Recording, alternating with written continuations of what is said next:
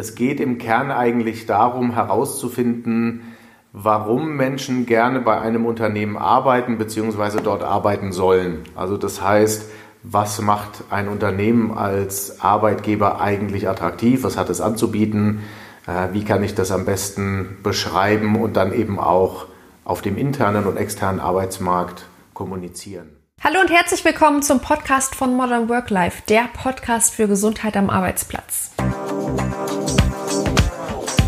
Modern Work Life.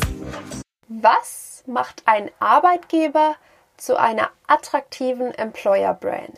Mit dieser Frage beschäftigt sich Jan Willand von Menschmark seit vielen Jahren. Wie man den Fachkräftemangel erfolgreich bekämpft, welche Strategien er empfiehlt und warum Employer Branding nicht immer ein Must-Have ist, hat er mir im Interview verraten. Ja, hallo lieber Jan, herzlich willkommen beim Podcast von Modern Work Life. Erzähl doch mal kurz, was machst du, wer bist du und wenn ja, wie viele? Genau, ich bin der Jan, das sagtest du ja bereits, und ähm, ich betätige mich in dem Themenfeld Employer Branding. Also das heißt, ich beschäftige mich mit der Ermittlung und auch der Vermarktung von Arbeitgeberattraktivität. Das mache ich seit etwas über 15 Jahren. Also ich wage mal zu behaupten, ich kenne mich da einigermaßen aus. Und wenn du fragst, wer ich bin und wie viele, dann muss ich dazu sagen, ich bin ein pragmatischer Stratege einerseits ich bin auch Visualisierer und Facilitator, das heißt, äh, ich begleite Dialoge und äh, was mich dabei am meisten antreibt und auch bei meiner Arbeit ist die Überzeugung, dass Gutes aus sich selbst heraus entsteht. Man muss es eben nur bergen. Das in aller Kürze. Vielleicht zu meinem Hintergrund. Ich habe mal äh, Werbung und Marketing-Kommunikation studiert und wie gesagt eine Facilitator-Ausbildung gemacht, nur damit man das einordnen kann, warum ich behaupte, Bescheid zu wissen. Alles klar.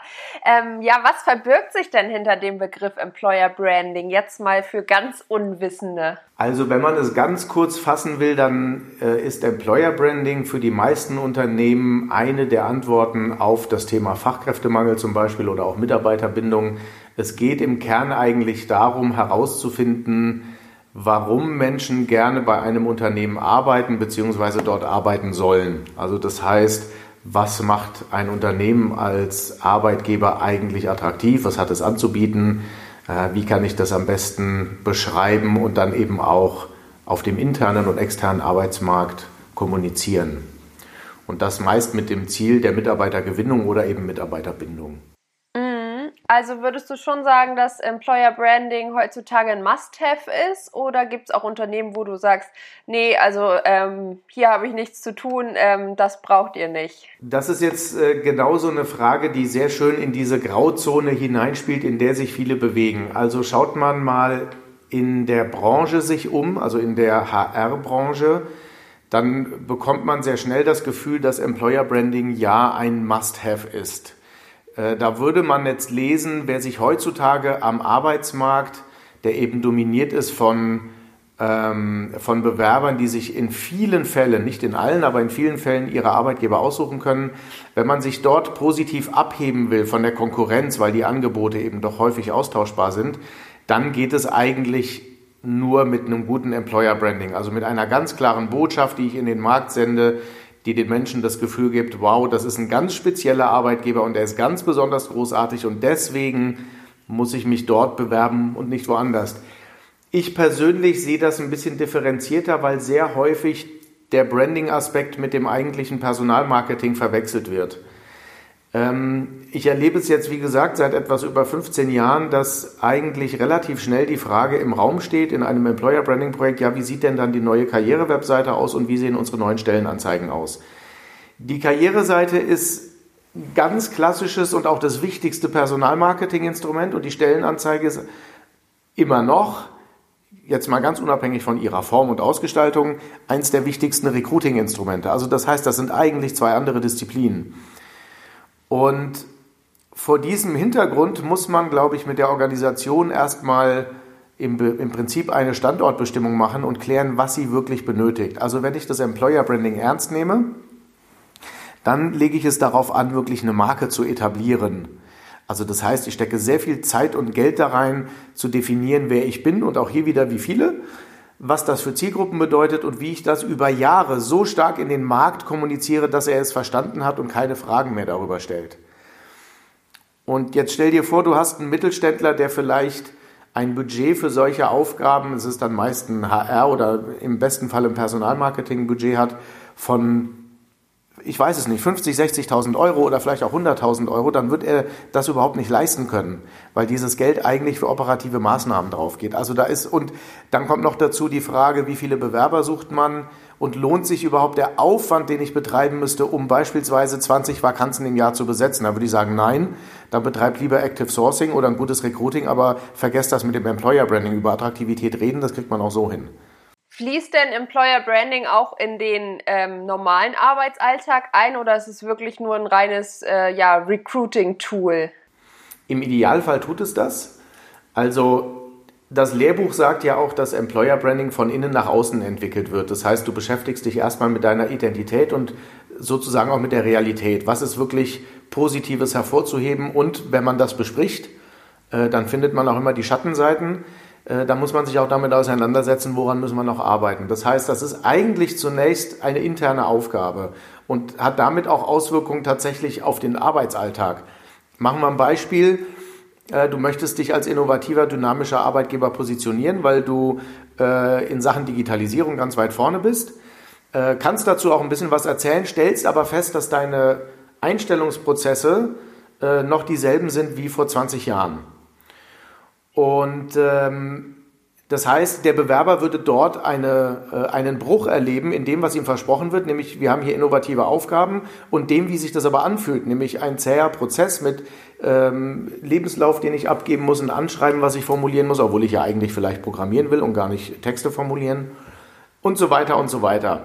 Und äh, das ist ein Bruch, mit dem muss man sich dann auseinandersetzen. Also das heißt, wenn ich Employer Branding ernst nehme, dann müsste ich eigentlich so weit gehen und wirklich auch mein Verhalten unter die Lupe nehmen und gegebenenfalls anpassen. Und dann würde ich das eigentlich auch nicht mehr Employer Branding nennen, sondern Employer Standing. Das ist so ein Begriff, mit dem hantiere ich sehr gerne, weil es wirklich um die Frage geht, mit welcher Haltung betreibe ich mein Business und eben auch mein Recruiting-Business.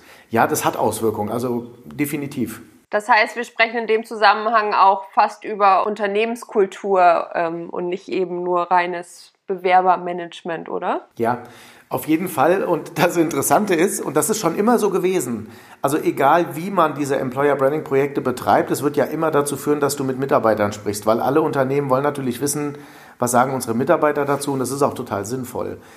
Das bedeutet aber, du rufst Mitarbeiter zusammen und stellst ihnen Fragen und diese Momente, wo Mitarbeiter sozusagen vor einem externen ähm, Beobachter oder Begleiter stehen und natürlich auch zugesichert wird, dass Daten vertraulich behandelt werden, machst du immer einen Kanal auf und öffnest ein Ventil. Das heißt, die werden immer etwas darüber erzählen, wie sie sich gerade fühlen. Das passiert ganz automatisch und das war schon immer so. Und ich habe vorhin von dieser Grauzone geredet. Die meisten Unternehmen nehmen das zur Kenntnis, also man spiegelt ihnen das ja, die nehmen das zur Kenntnis und stürzen sich dann aber auf die positiven Aspekte und machen eben eine schöne Website und eine schöne Stellenanzeige. Ähm, aber eigentlich dringst du ganz tief, also relativ schnell, dringst du ganz tief ein in das Thema Kultur. Wie arbeiten wir eigentlich zusammen? Wie benehmen sich eigentlich unsere Führungskräfte? Weiß ich als Mitarbeiter eigentlich, wohin die Reise geht? Wofür mache ich den ganzen Mist hier eigentlich? Also da werden ganz viele Fässer oft aufgemacht, die ja mit Kultur sehr, sehr viel zu tun haben. Also ich stelle mir das so vor, Employer Branding wie so ein kleiner Reisebegleiter, wo wir gerade beim Thema Urlaub sind. Äh, hier im, äh, im Hotel ist immer so eine Reisefrau, die rumläuft und die Leute rumführt und guckt, ob der Urlaub in Ordnung ist und wenn es irgendwelche Probleme gibt. Und so stelle ich mir das ein bisschen vor, wie so ein Reisebegleiter, der eben von Anfang an, von der Bewerbung bis quasi zur Ausscheidung, Rente, was auch immer, ähm, ja, einen begleitet. Also das sagst du ja auch gerade, dass man irgendwie so die, die Story dahinter kennt oder seinen Weg im Unternehmen so ein bisschen mitkriegt. Ja, dieses Bild eines Reisebegleiters gefällt mir sehr gut, weil das wäre im Idealfall genauso. Und es gibt natürlich auch Unternehmen, die das äh, so handhaben. Der Fachbegriff äh, in, in Marketingkreisen wäre dann eine, eine Candidate Experience. Das hast du bestimmt auch schon mal gehört. Also die Frage, wie erlebt ein äh, Kandidat eben diesen gesamten Prozess? Und der Prozess beginnt im Prinzip bei dem ersten Kontakt. Also du siehst irgendwo äh, ein Plakat oder du siehst einen Banner, ähm, du siehst vielleicht ein Video oder du hörst etwas von Freunden oder Bekannten über diesen Arbeitgeber und alles, was sich dann daran anknüpft, alles, was du erlebst, Messen, auf die du gehst, du guckst dir die Karriereseite an, äh, du bekommst mal was in die Hand gedrückt und so weiter, du liest Erfahrungsberichte, das alles ist diese Experience und der spannende Moment ist eigentlich der, jetzt macht sich ein Bewerber die Mühe, Kontakt zu diesem Unternehmen aufzunehmen und das ist genau diese, diese Gretchenfrage, wie gut ist das Unternehmen dann darin, diesen Bewerber weiterhin im Sinne der Employer Brand und das heißt, der Art und Weise, wie ich gerne attraktiv wahrgenommen werden will, wie gut ist es in der Lage, ihn dabei zu begleiten? Und zwar nicht nur bei der Einstellung, sondern im Idealfall auch darüber hinaus. Also das heißt, der Onboarding-Prozess und ich würde mal sagen, mindestens äh, im Laufe der Probezeit, natürlich kannst du jetzt einen Bewerber nicht äh, 20 Jahre lang pampern, das wäre auch übergriffig. Aber du musst ihn ja ein Stück weit in die Organisation einführen, du musst ihm erklären, wie das alles funktioniert, äh, wo da eben Licht und Schatten ist und warum es trotzdem Spaß macht. Also wie ein Reisebegleiter, ja, finde ich ein gutes Bild. Und aus meiner Perspektive wäre es sogar ratsam, ähm, diese, also wenn wir das Bild mal umkehren, die Reise der Organisation selbst auch ständig zu begleiten.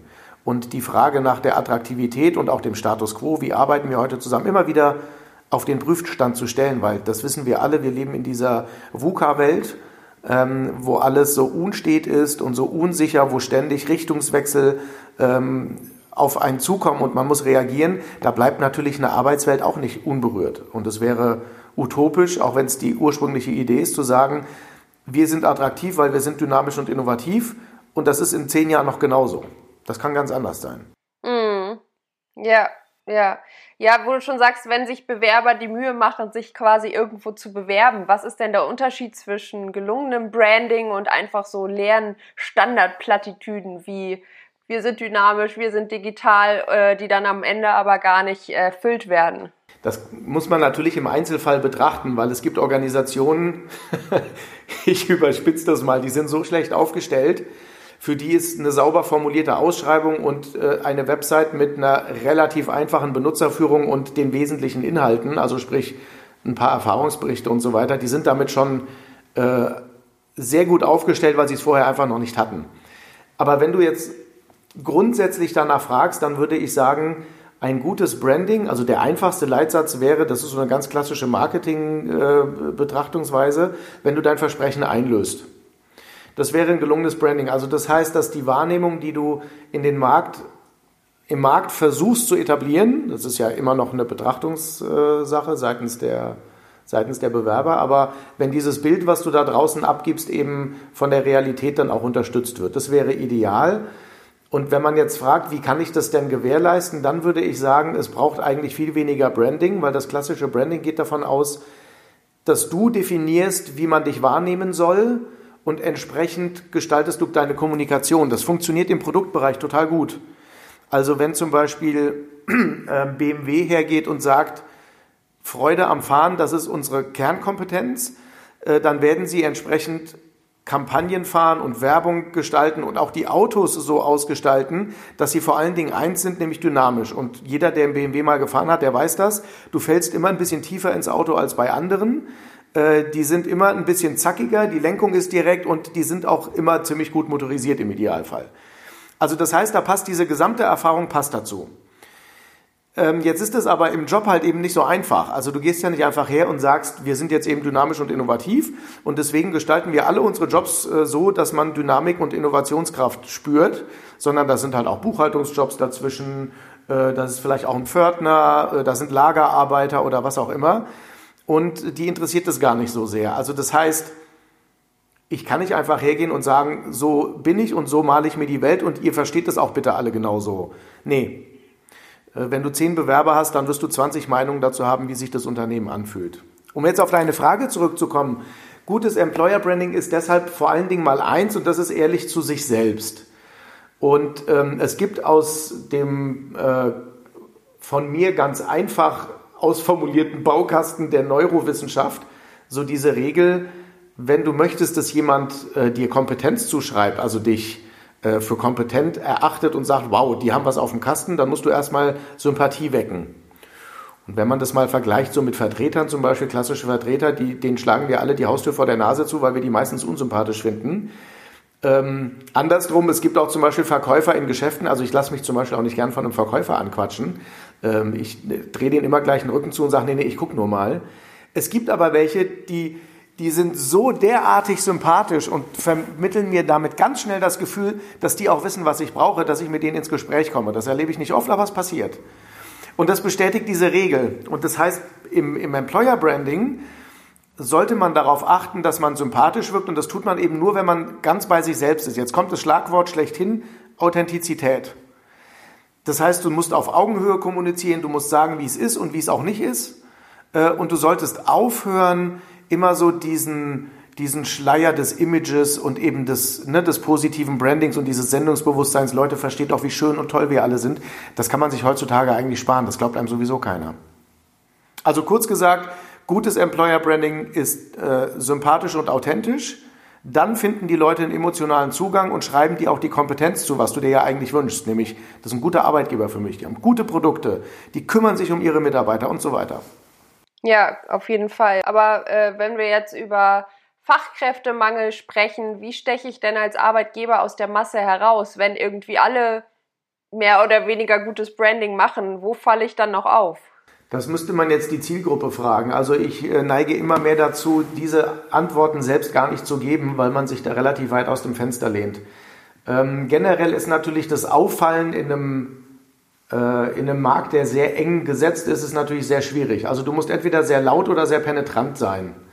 Das ist die eine Variante. Oder es ist eher eine Recruiting-Aufgabe. Also da kommen wir dann so in den Bereich Sourcing. Jetzt bin ich zwar kein Recruiter, ähm, aber ich weiß, dass das mittlerweile in HR-Kreisen immer, ja, immer mehr Fahrt aufnimmt und die Überlegung, sich gezielt mit kleinen Personengruppen und auch einzelnen Personen auseinanderzusetzen, ist häufig viel besser investierte Zeit und auch investiertes Geld, als Kampagnen zu fahren, die aufmerksamkeitsheischend daherkommen und sagen, äh, guck mal, unter all den tollen Arbeitgebern, die du hier siehst, bin ich aber der Schönste. Also dieses Brunftgehabe kostet letztlich viel Geld, um eben eine entsprechende Präsenz zu erzeugen. Und dann ist es aber auch eine kommunikative Aufgabe. Also das ist dann wie in der klassischen Werbung. Es gibt zig Autohersteller, es gibt zig Süßigkeitenhersteller, es gibt zig Hersteller von Shampoos und so weiter. Diejenigen, die, sagen wir mal sehr platt, die kreativsten Ansätze in der Werbung haben und damit den Nerv einer Zielgruppe treffen, die, die fallen halt am besten auf. Das ist eine Aufgabe für Werbung und Kommunikation. Wie wichtig ist denn dabei zum Beispiel die Einbindung der Mitarbeiter, die dann eben diese Kommunikation vielleicht auch nach außen ins eigene Netzwerk tragen? Ich würde sagen, essentiell. Ähm, und es hat Vor- und Nachteile, oder sagen wir, es hat sehr viele Vorteile, es hat einen Nachteil. Ähm, die Vorteile sind, dass du über den Einsatz von Mitarbeitenden diese Glaubwürdigkeit herstellst. Also die ist dann sozusagen belegt, wird nicht mehr in Frage gestellt. Was die Mitarbeitenden erzählen, das kauft man ihnen in der Regel ab, es sei denn, sie wirken halt sehr gecastet und das, was sie sagen, wirkt abgelesen. Also nehmen wir das Beispiel Video, so die klassischen, ich heiße und arbeite hier und das mache ich und das und so weiter.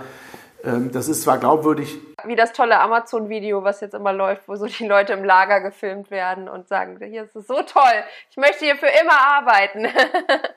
Da merkt man auch sehr deutlich, äh, dass Amazon, ähm, und das ist im Übrigen ein sehr interessanter Aspekt, dass die Themen Employer und Branding vereint, äh, weil Amazon natürlich aufgrund der Diskussion, in die sie immer wieder geraten bezüglich der Arbeitsbedingungen und so weiter, und wie kann das sein, dass ich an einem Sonntagnachmittag bestelle und Montag mein Päckchen kriege, ähm, dass sie etwas für ihr Image tun müssen. Und das haben sie ganz geschickt gelöst. Also man kann jetzt über die Glaubwürdigkeit des Films natürlich streiten, aber sie haben es geschickt gelöst, indem sie das Thema, das also auch die Marke betrifft, nämlich aus Mitarbeitersicht beantworten. Das ist schon ein guter Schachzug und das ist auch richtig so. Ähm, ich würde auch mal unterstellen, dass die Leute, die sie da gefilmt haben, ihre Jobs tatsächlich mögen. Ob das jetzt natürlich in der Breite glaubwürdig ist, das ist dann vielleicht nochmal äh, eine andere Frage. Aber um auf den Ausgang zurückzukommen, also der Einsatz von Mitarbeitenden ist der Zielgruppe am nächsten und damit am glaubwürdigsten und auch am sympathischsten in der Regel. Was keiner da draußen sehen will, ist ein Marketing- oder ein Kommunikationschef oder jemand aus der Presseabteilung, der sagt, liebe Bewerber, wir sind ein innovatives Unternehmen seit 150 Jahren in Familienbesitz. Wir sind an 130 Standorten weltweit mit 87.000 Mitarbeitern und freuen uns auf Ihre Bewerbung. Das will ja keiner hören sondern was die Leute hören wollen ist, äh, moin, ich bin der Franz und gestern ist mir was total Kurioses passiert, als ich ins Büro gekommen bin, bla bla bla. Also das ist wichtig. Zweitens, natürlich haben die Mitarbeitenden im Idealfall ein eigenes Netzwerk, was sie, wenn sie von ihrem Job überzeugt sind, auch darüber informieren, dass sie von ihrem Job überzeugt sind. Das kannst du instrumentalisieren, indem du sagst, wir machen Mitarbeiterwerben Mitarbeiterprogramm oder man nennt es Botschafterprogramm oder wie auch immer, ganz egal. Das sind halt im Prinzip Influencer auf Makroebene, aber man muss sich halt mal vorstellen, nehmen wir mal an, du hast, ähm, also du suchst IT-Leute und du hast da welche, die sind auf ihren Netzwerken mit 100, 200, 300 äh, Kollegen vernetzt und tauschen sich da auch zu Fachthemen aus. Ähm, je enger da der Rückschluss zu einem attraktiven Arbeitsumfeld ist, desto größer ist ja die Wahrscheinlichkeit, dass bei diesen 200, 300 Leuten, die sie in ihrem Netzwerk haben, oder vielleicht sind es auch mehr, äh, mal jemand auf die Idee kommt, das ist ja spannend. Oder du sprichst deinen Mitarbeiter an und sagst, hey, wir fänden es cool, wenn du, wenn du deinen nächsten Kollegen oder deine nächste Kollegin einfach selber rekrutierst. Lass uns das doch gemeinsam machen. Wir haben auch ein Mitarbeiterwerben-Mitarbeiterprogramm. Wir können das auch bonifizieren. Andere Frage, ob das sinnvoll ist oder nicht. Aber also soll heißen, man kann das natürlich auch systematisch angehen. Und du bist damit also qualitativ dichter an der Zielgruppe, auch wenn du vielleicht in Summe, also quantitativ weniger Leute erreichst. Und das ist halt der zweite Riesenvorteil, wenn du das machst. Äh, der Nachteil, von dem ich gesprochen habe, ist, wenn du es jetzt mal auf eine mediale Kommunikation beziehst, dann haben sie ja alle diese Testimonial-Kampagnen. Das Amazon-Beispiel ist ja auch so eins. Äh, da bist du natürlich ein Stück weit festgelegt darauf, ja, ich sehe halt wieder einen Mitarbeiter und natürlich lacht der. Und wie kann ich jetzt mit dem 10 Millionensten Testimonial-Video eigentlich noch einen Unterschied machen? Äh, da ist man natürlich thematisch, wenn du so willst, ein bisschen eingegrenzt. Aber Trotzdem glaube ich, dass es essentiell ist, mit den Mitarbeitenden zu arbeiten. Alles andere wäre eigentlich äh, absolut kontraproduktiv und nicht im Sinne eines Employer oder nennen wir es Employee Brandings. Wenn man sich mal vorstellt, ich bin jetzt so ein kleines, süßes, mittelständisches Unternehmen und habe irgendwie von Digitalisierung und Employer Branding und sowieso diesen ganzen neuen tollen Buzzwords noch nicht viel gehört. Wie würden denn jetzt so die ersten Schritte aussehen, um aus mir eine attraktive Arbeit? Hm. Ich habe ja eben gesagt, Gutes entsteht aus sich selbst heraus. Also erstmal sollte man sich hinsetzen und im Prinzip ein paar Fragen ganz grundsätzlich beantworten. Also die erste Frage wäre, welches Problem soll das Employer Branding eigentlich lösen? In aller Regel ist dann das Problem folgendes. Ähm, es wird zunehmend schwieriger, Fachkräfte zu finden. Punkt 1. Und Punkt 2, uns kennt ja niemand. So, und deswegen ist jetzt Employer Branding das Mittel der Wahl, weil wir ja dann auf den Putz hauen können. So, so die Idee. Jetzt müsste man in der, die zweite Frage, die man stellen sollte, sollte sein, und warum ist jetzt genau Employer Branding eigentlich das Mittel der Wahl?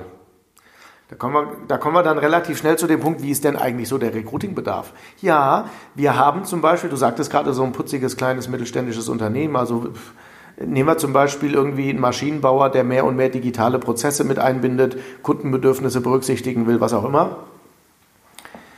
Ja, also wir haben 150 Mitarbeiter. Wir sind hier in der Region ein relativ großer Arbeitgeber und äh, wir haben dieses Jahr 15 Vakanzen im äh, Bereich IT zu besetzen.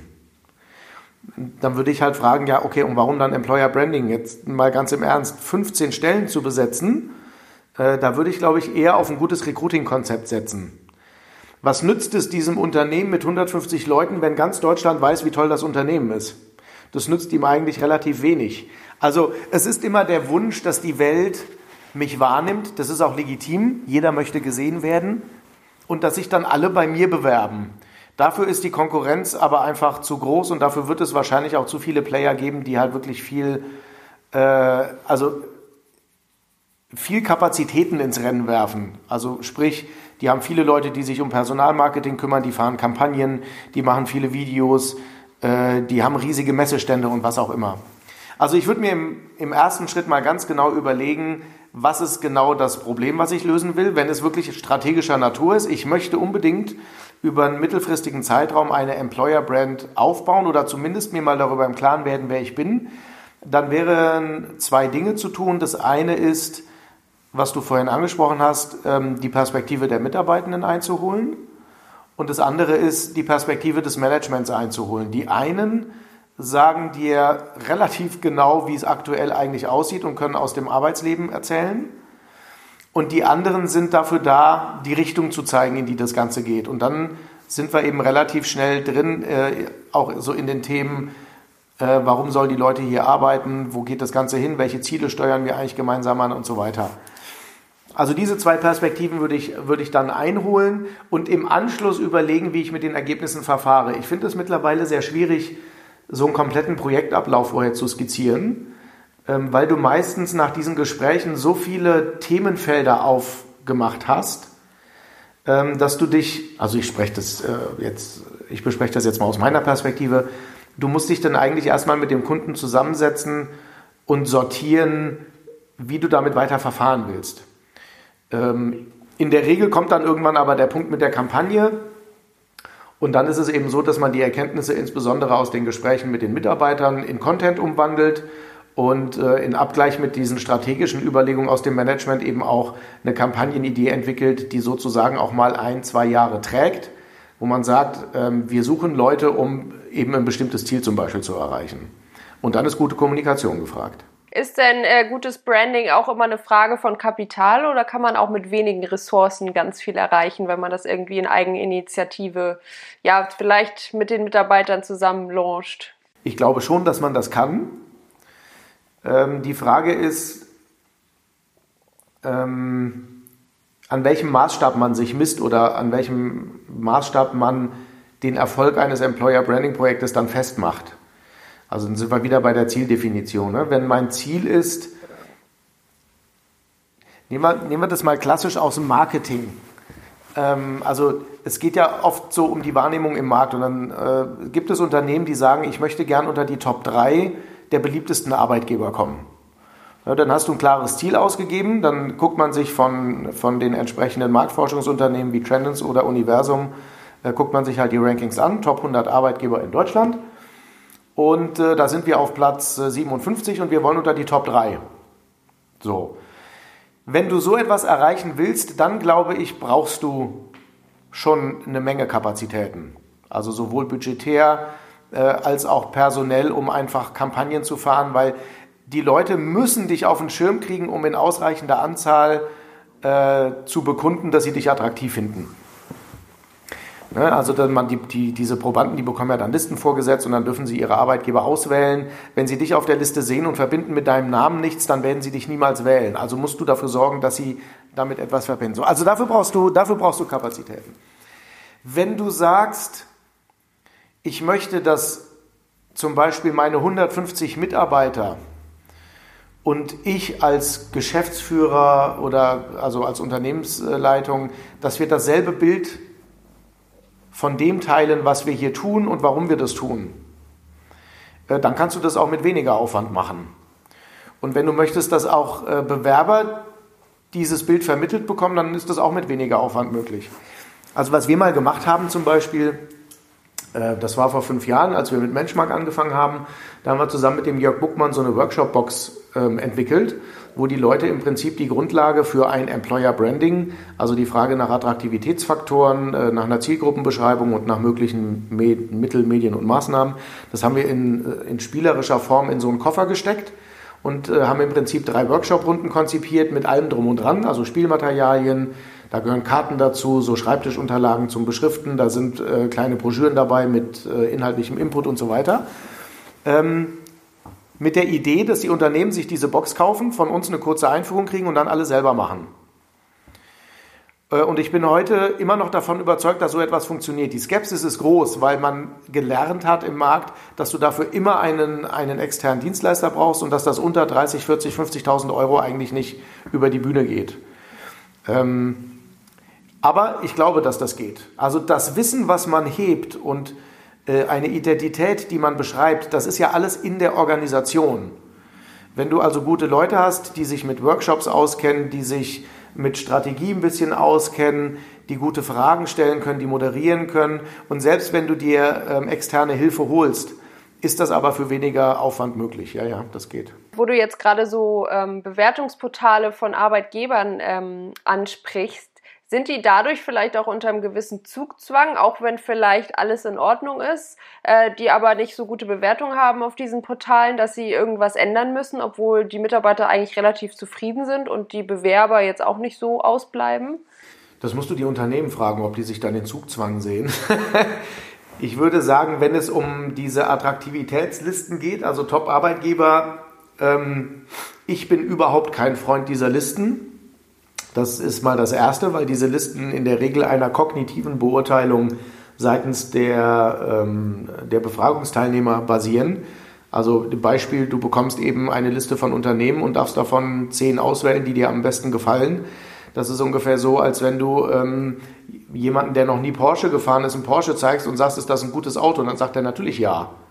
Ja, was soll er sonst sagen? Also die Kommunikation leistet ja auch entsprechendes. Nun ist das beim Porsche relativ eindeutig, aber du kannst jedes andere Auto nehmen. Es kann auch ein Skoda sein oder ein Hyundai. Ähm, die Leute haben ein Bild davon im Kopf und sie werden das kognitiv äußern. Sie haben aber erstens das Produkt noch nie ausprobiert, ganz oft. Also sprich, wenn ich sage, die Telekom ist ein geiler Arbeitgeber, ich habe aber da noch nie gearbeitet, was, was ist die Aussage dann wert?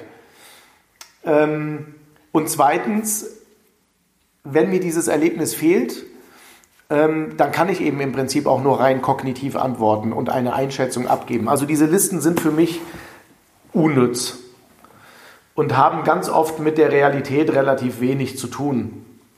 Ähm, wenn wir über Bewertungsportale sprechen, also wie Kununu zum Beispiel, ja, dann bringen dich natürlich die entsprechenden Bewertungen mitunter relativ schnell in Zugzwang, weil sie die Realität tatsächlich verzerren können. Ich habe das mal erlebt bei einem, ähm, bei einem Bauunternehmen, die Systembau betreiben. Also das heißt, die haben systematische Baumodule für äh, Geschäftsgebäude, für Parkhäuser, äh, für, für Lagerhallen und so weiter. Ähm, wo wir im Zuge des Projekts eben erlebt haben, die hatten dreieinhalbtausend Mitarbeiter zu dem Zeitpunkt, äh, dass die größtenteils alle total zufrieden waren. Also ne, die Stimmung war klasse, die Jobs waren gut, man hat sich um die Mitarbeitenden gekümmert. Es gab auch noch aus, der, aus der Gründerfamilie einen, äh, mit dem durften wir auch sprechen, sozusagen einen Unternehmensvater, das war total klasse. Also da stimmte so das Bild von einem gesunden mittelständischen Unternehmen, das sich um seine Mitarbeitenden kümmert, wo die Anstellungskonditionen gut sind und so weiter, das stimmte alles, das war gut.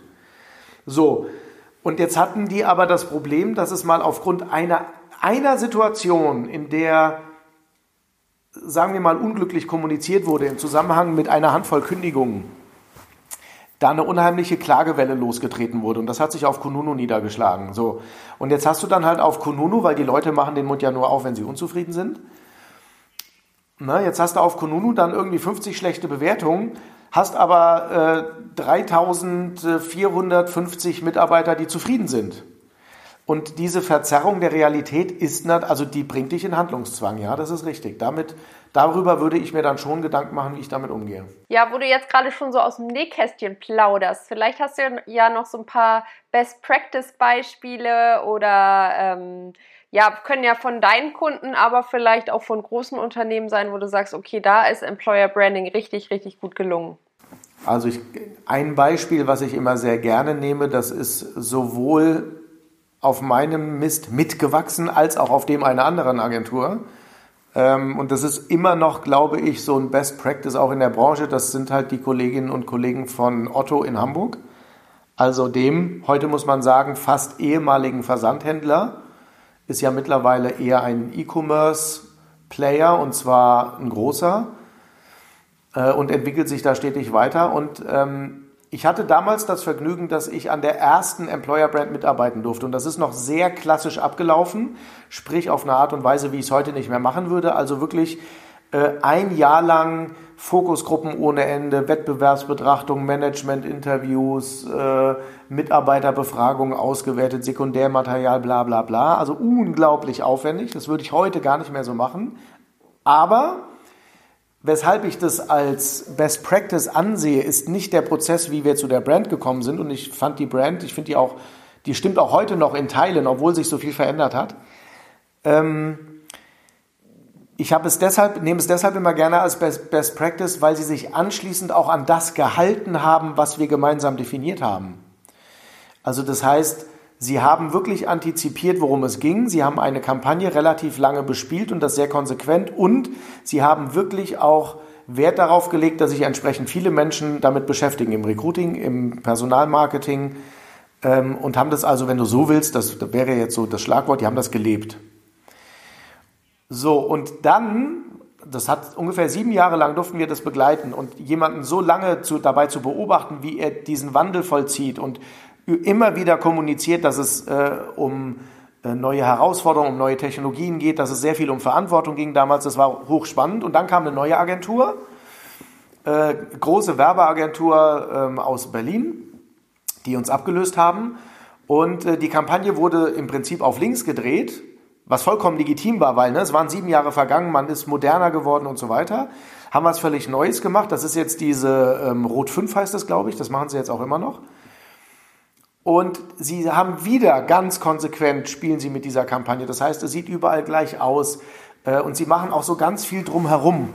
Also das erste Corporate Influencer Programm und so weiter. Also damit will ich sagen, man betrachtet dort das Thema ganzheitlich, egal mit welcher Agentur das macht, man bleibt selbst am Ball. Und das ist ein Punkt, den verpassen die meisten. Das ist ein Best Practice. Also, und ich würde in dem Zusammenhang immer dazu raten, konkrete Erkenntnisse möglichst einfach auf den Punkt bringen, damit die Organisation damit arbeiten kann. Und die Organisation sollte es dann sehr konsequent einfach tun.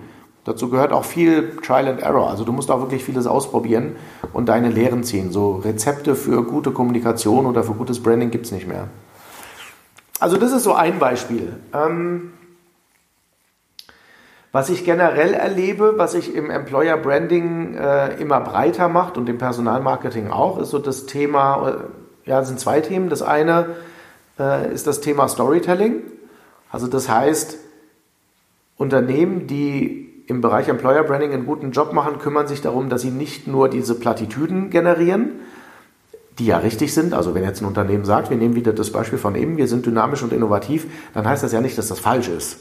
Nur die Leute können sich darunter nichts vorstellen. Es ist halt im Moment erstmal eine Phrase. Und um diese Worthülse zu füllen, musst du den Leuten etwas dazu erzählen und das kann man eben mit Storytelling ganz gut machen. Wobei da eben wichtig ist, dass man äh, dem Inhalt die Bühne gibt und nicht der Botschaft selbst. Also ne, wenn du dir jetzt mal einfache Geschichten überlegst, die Moral von der Geschichte, die wird ja in der Geschichte selber gar nicht erzählt. In Märchen früher war das immer so, da hast du am Schluss gesagt und die Moral von der Geschichte, bla bla bla. Im Prinzip kannst du es aber auch weglassen. Also Geschichten transportieren die Botschaft und der Bewerber wird schon drauf kommen, was damit gemeint ist. Und das ist ein großer Unterschied zur Kommunikation, wie man sie auch im Branding sonst gewohnt war. Da hat man immer gesagt, wir sind eben dynamisch und wir sind eben innovativ. Und deswegen zeigen wir dir jetzt noch ein innovatives Produkt oder, oder unsere Mitarbeiter halten den Innovationspreis in die Kamera oder so. Also das ist das eine. Und das andere Thema, wer sich mit Employer Branding beschäftigt, sollte der Frage nach dem Warum oder der Sinnfrage Raum geben. Ähm, weil die Tätigkeiten, mit denen es die Leute zu tun haben, austauschbar sind, zumindest oft. Also selbst in der IT, wo es ganz feine Unterscheidungen gibt, wenn du da einen Java-Programmierer suchst, dann gibt es wahrscheinlich äh, über ein Dutzend unterschiedliche Ausprägungen der Java-Programmierung, die da in Frage kommen, was er genau machen muss. Aber am Ende des Tages, er wird eine Programmiersprache verwenden, um Prozesse, Programme, Anwendungen zu schreiben. Und das macht er in allen anderen Unternehmen auch. Oder sie. Das heißt, Menschen fragen zusehends danach und warum. Also gerade wenn sie die Wahl haben, haben sie auch den Luxus, das zu fragen, warum soll ich das bei dir machen und nicht woanders? Und deswegen sollte man sich mal damit beschäftigen, warum das Unternehmen eigentlich existiert. Ich kann dir allerdings schon dazu verraten, ganz viele Unternehmen geraten dann relativ schnell in der Existenz oder in eine äh, Identitätskrise, weil sie die Frage nämlich nicht beantworten können. Ja, das ist wirklich so. Also wir haben, wir haben es ja im, ich sag mal, seit der seit der Industrialisierung schon uns angewöhnt, dass ein gutes Produkt reicht. Damals sind zwar Unternehmen noch angetreten und, äh, und, wollten, die, äh, und wollten die Welt verbessern, Aber relativ schnell ging es darum, relativ viele Produkte in einem Absatzmarkt halt zu, zu verscherbeln äh, oder in, unserer, in unserem Bereich jetzt gesprochen, relativ viele Jobs an den Mann zu bringen, weil ich Stellen zu besetzen habe. Und äh, es reicht, wenn man sagt, äh, unser Auto ist schnell und dynamisch, oder es reicht, wenn man sagt, wir sind attraktiver Arbeitgeber, weil wir eben dynamisch sind. Ähm, es reicht aber eben nicht, sondern äh, mittlerweile und gerade heute, so in der Generation Thünberg und so weiter, wirst du es mit Menschen zu tun kriegen, die dir mitunter unbequeme Fragen stellen können. Ja, dann fragen die, wie haltet ihr das eigentlich so mit der Nachhaltigkeit und äh, warum ist jetzt eure Software eigentlich besser als, als die von einem, von, einem, äh, von einem Wettbewerber? Das verstehe ich nicht. Äh, was für einen Kundennutzen erfülle ich da und so und vor allen Dingen, warum soll ich das jetzt bei euch machen? Also was habe ich denn persönlich davon? Also diesen Fragen sollte man Raum geben und die sind häufig schwieriger zu beantworten als die sehr sachlich gehaltene Attraktivität, ne, die sich dann niederschlägt in, äh, wir haben äh, Leasing, Betriebs-E-Bikes oder äh, wir haben Firmenfahrzeuge oder wir haben die geilste Kantine äh, vor dem Herrn oder was auch immer. Das sind Sachen, die kannst du relativ schnell abfrühstücken, da kannst du auch was zu erzählen. Aber warum soll ich das bei euch machen? Das ist dann schon ein bisschen schwieriger zu beantworten. Vielleicht unterscheiden sich ja, also trennt sich in dem Moment so ein bisschen die Spreu vom Weizen, eben die Unternehmen, die diese Fragen vielleicht sogar forcieren oder auf jeden Fall gut beantworten können und äh, äh von denen, zu denen äh, geht man dann vielleicht lieber oder sagt, okay, alles klar, die haben irgendwie ihren Standpunkt und wissen irgendwie über alles Bescheid und können darauf auch richtig antworten. Absolut. Also du hattest ja vorhin auch gefragt, und das schließt da oder das spannt den Bogen wieder dorthin, wie kann man sich dann eigentlich im Markt noch abheben? Ich glaube, dass wenn man, wenn man darüber Klarheit gewonnen hat, dass, dass das durchaus differenziert, weil eben die gute Kantine nicht mehr differenziert. Also immer mehr Unternehmen haben richtig gute Kantinen. Das war vor zehn Jahren noch ein Riesenthema. Ähm, ich weiß zum Beispiel, wir haben mal ein Projekt für Puma gemacht und ähm, das ist auch schon viele Jahre her. Und äh, die hatten eine Kantine, da war ein Sternekoch, der hat seine eigenen Rinder gezüchtet. Und das hat mich unheimlich beeindruckt. Und er hatte eigene Pralinenherstellung und sowas. Das war echt cool. Ähm, heute würde ich sagen, erlebe ich das immer öfter. Also es muss ja jetzt nicht der Sternekoch sein, ne? aber ich erlebe das immer öfter, dass es äh, gesundes Essen gibt, dass sie auf äh, vegetarische und sogar vegane Ernährung achten äh, dass ökologisch nachhaltig eingekauft wird. Und äh, dann haben die Marktplätze, dann hast du französische Wochen und dies und jenes. Das ist keine Seltenheit mehr und insofern ist es austauschbar. Was aber nicht austauschbar ist, wenn alle, also ich, äh, das ist jetzt sehr idealisiert natürlich, aber was nicht austauschbar ist, ist, wenn alle Mitarbeiter sozusagen ähm, einer gemeinsamen Mission folgen. Das ist schon was Tolles und was sehr Starkes. Und ähm, Apple ist immer so das klassische Beispiel. Also Steve Jobs zum Beispiel, der ist nicht angetreten und hat gesagt, ich baue schöne und äh, einfach zu bedienende Computer, sondern der ist angetreten und hat gesagt, ich stelle den Status quo in Frage und das, was andere machen, das mache ich anders. Also be different. Und er hat sich zum Beispiel gegen den Software- und PC-Hersteller äh, gestellt, der das für die großen Büros und die großen Konzerne äh, nutzbar gemacht hat. Und, und, und äh, Steve Jobs hat gesagt, und ich möchte, dass äh, Otto Normalverbraucher ganz einfach, also dass diese Computertechnologie jedem zugänglich ist. Und deswegen muss sie einfach sein. Aber der Antrieb war immer, wir machen einen Unterschied und wir stellen den Status quo in Frage. Und das Ergebnis dessen war, dass da eben leicht zu bedienende und außerdem auch noch sehr hübsche Geräte bei rauskommen was ja sogar so weit geführt hat, dass er ein Stück weit den Markt diktieren konnte. Also was Apple gemacht hat, war Status, also das war State of the Art und Apple konnte immer mehr Geld dafür verlangen als alle anderen. Also ist natürlich wieder so einer von äh, Millionen. Also solche Beispiele hast du jetzt nicht so viele, sondern die anderen äh, 999.999, die äh, haben, wissen mehr oder weniger gut Bescheid über das, was sie da tun. Und manche machen das eben ganz gut, aber nicht jeder ist natürlich Steve Jobs. Trotzdem darüber nachzudenken, auf welcher Mission wir eigentlich zusammen unterwegs sind, das ist schon, glaube ich, ein starkes Unterscheidungsmerkmal, ja.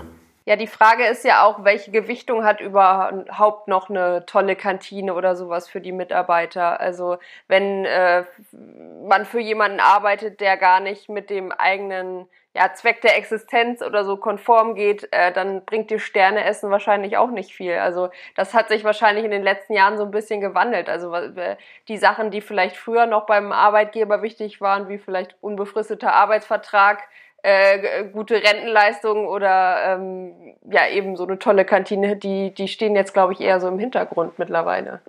Ja, also das ist, sagen wir mal, in vielen Fällen, glaube ich, ist das der Fall, sind das Hygienefaktoren. Es gibt natürlich aber auch noch Berufsfelder und da merkt man wieder, dass es eben nicht so einfach ist wie eine Marktsegmentierung jetzt äh, für, äh, für neuen Joghurt oder so. Ähm, es gibt natürlich wirklich auch zahlreiche Einzelfälle, wo Menschen tatsächlich zuallererst mal existenzielle Bedürfnisse befriedigt haben wollen.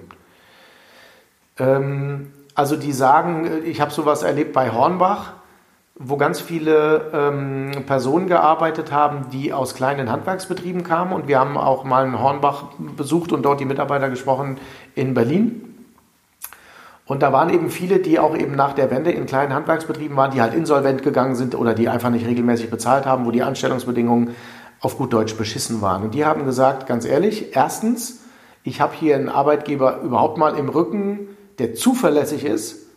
Und das heißt, äh, ich habe geregelte Arbeitszeiten.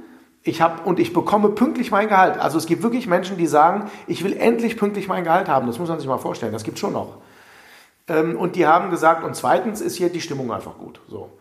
Also, das, was ich damit sagen will, das gibt es schon noch. Aber wenn man es jetzt, und Branding ist ja ein unheimlich weiter Begriff, äh, da würde ich dir zustimmen. Ja, wenn du einen Unterschied machen willst, dann äh, sind so Sachen wie äh, betriebliche Altersvorsorge, gutes Essen, kostenloses Wasser, ähm, vernünftige Arbeitsplätze, vielleicht mit Hubtischen oder ähnlichem, äh, vernünftige Arbeitszeiten für Lkw-Fahrer und so weiter. Das sind Hausaufgaben, die muss ich machen, damit überhaupt meine Mitarbeiter bleiben. Das ist einfach, weißt du, es ist ja auch so, wenn ich mich, wenn ich mich nicht vernünftig benehme als Arbeitgeber, dann verliere ich meine Mitarbeitenden über kurz oder lang. Und wenn ich sie verloren habe, halte ich mir damit ganz viel Arbeit auf und gehöre nach denen zu denen, die dann sagen, oh, der Fachkräftemangel und außerdem haben wir eine relativ hohe Fluktuation und jetzt muss ich wieder ganz viel Geld ins Employer Branding pumpen. Ja, könnte man sich sparen, wenn man sich mal um die Mitarbeitenden gekümmert hätte. Und äh, deswegen sind das Hausaufgaben. Und wenn wir jetzt auf Branding-Ebene geben, also auf strategische Ebene, wo ich sage, ich möchte wirklich gerne, dass meine Mitarbeitenden und auch die Leute draußen mein Anliegen teilen, nämlich ähm, sagen wir mal, eine Geschäftswelt, in der ich dies und jenes bewirke und eine Arbeitswelt, in der sich das so und so widerspiegelt, dann sind diese Fragen, glaube ich, hochinteressant und diejenigen, die den Unterschied machen werden und wonach die Leute auch früher oder später mal schauen.